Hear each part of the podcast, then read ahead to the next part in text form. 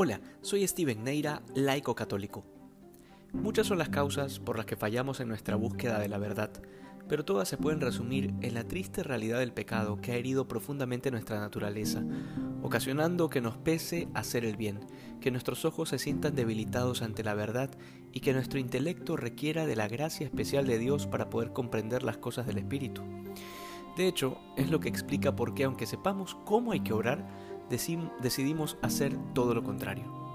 San Pablo lo expresaba diciendo que hacía el mal que no quería y el bien que quería hacer no lo hacía.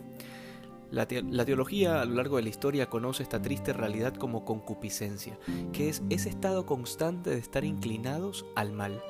Pero esto no es una novedad para nadie, porque nacemos en esta situación y desde pequeñitos ya sentimos la envidia, el rencor, la venganza, la mezquindad, la soberbia. Sí, ciertamente en una escala muy pequeña y en materias leves, pero lo nuestro es la condición humana. Sin embargo, a partir de Jesucristo no es que nacemos sin pecado. Esta gracia solo es propia del mismo Jesús y de la Virgen por una especial gracia de Dios, pero a partir de Cristo se ha abierto para nosotros la fuente inagotable de la gracia, del auxilio divino a través de los sacramentos.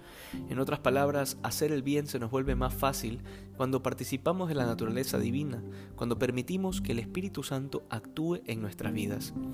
Luego, el Señor cita las Escrituras para recordarnos la promesa de Dios de que seremos como dioses. Esta es una afirmación que puede causar confusión si no es bien entendida, aunque no es muy difícil de comprender tampoco porque responde a los anhelos más profundos de nuestro corazón.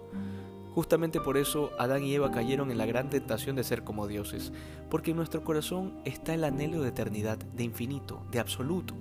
Y todos estos son atributos de Dios, porque al final aquella verdad de fe de que hemos sido hechos a imagen y semejanza de Dios se ve con mayor claridad allí donde anhelamos ser como Dios, no en el sentido soberbio de la afirmación, no queriendo ser más que Él y de hecho siendo conscientes de que no podemos ser iguales a Él, porque el único que es propiamente de la misma naturaleza del Padre es Jesucristo.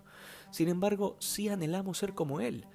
Ahora, estos anhelos eh, Dios los ha puesto en nuestro corazón no para, que no, no para que no sean saciados, sino para que podamos vivirlos a plenitud, con Él y en Él. El demonio se valió de este anhelo para desfigurarlo todo, para corromper en el hombre la visión del amor, de la verdad, la bondad y el bien. Justamente por eso la misión de Cristo es mostrarnos el camino de vuelta al Padre. De hecho, por eso nuestra felicidad plena consiste en ser perfectos, como nuestro Padre es perfecto. Esto que a los judíos les parecía una locura y una blasfemia, no es otra cosa que el camino para el que la ley de Moisés los había preparado, pero que lamentablemente no todos supieron identificar. Que no nos pase a nosotros, que habiéndosenos enseñado los misterios de la fe cristiana, sigamos viviendo para este mundo y no para la eternidad. Que hoy seamos más santos que ayer. Dios te bendiga.